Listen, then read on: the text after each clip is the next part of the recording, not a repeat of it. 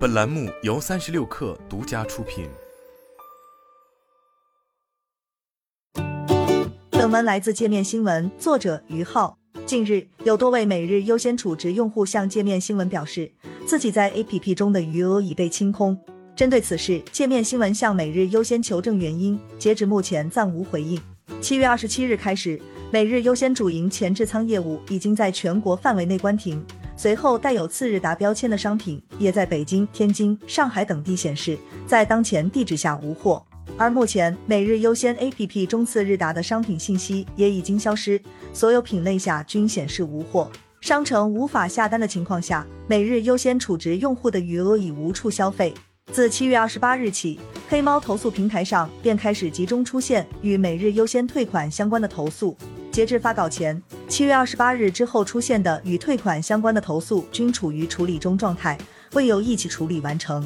针对消费者退费难的情况，北京市消费者协会曾于八月四日约谈北京每日优先电子商务有限公司。会上，市消协曾要求每日优先妥善处理消费者投诉，以书面形式反馈情况说明和整改方案。后续每日优先回应称，已将整改方案反馈给北京市消协。据每日优先方面介绍。客户可通过客服热线与 APP 两个渠道反馈问题。A 客户可拨打客服热线幺零幺零六零六六进行反馈问题。B 客户登录每日优先 APP 后，点击我的并选择客服与帮助进行在线登记。界面新闻拨打了每日优先客服热线，客服人员表示，用户自己充值的余额可以登记退款，但用礼品卡充值兑换的余额暂时不支持退款。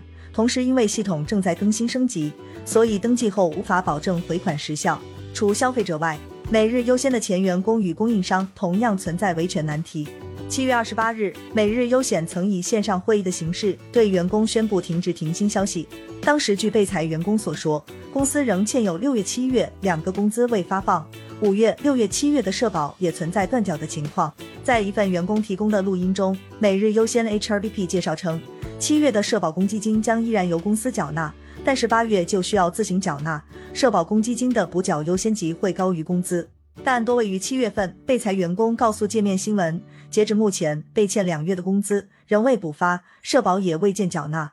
多位前员工均表示已经提起劳动仲裁，但针对能不能拿到钱这件事，他们都表示可能性不大。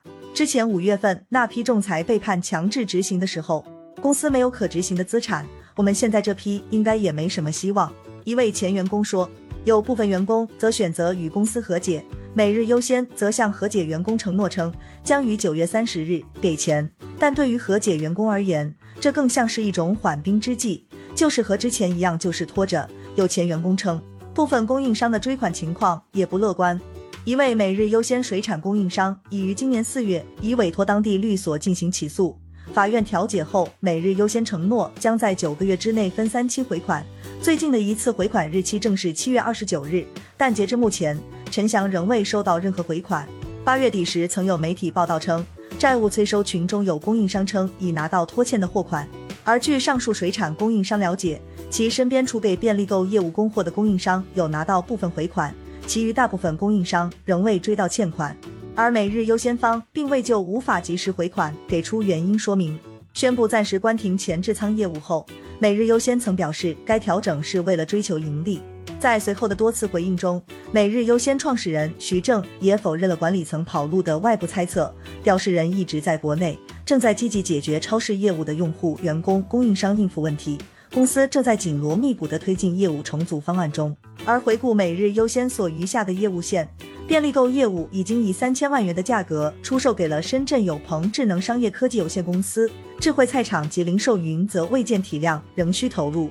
次日达云超业务与极速达前置仓业务则已经无法下单。多位每日优先前员工均表示，此次商城的清空与用户余额的清空，可能是因为内部已经无人运营。面对目前的情况，每日优先部分前员工仍希望公司后续能尽量妥善处理，能按和解说的把工资给发了。我觉得就是最好的结果了。一位前员工说：“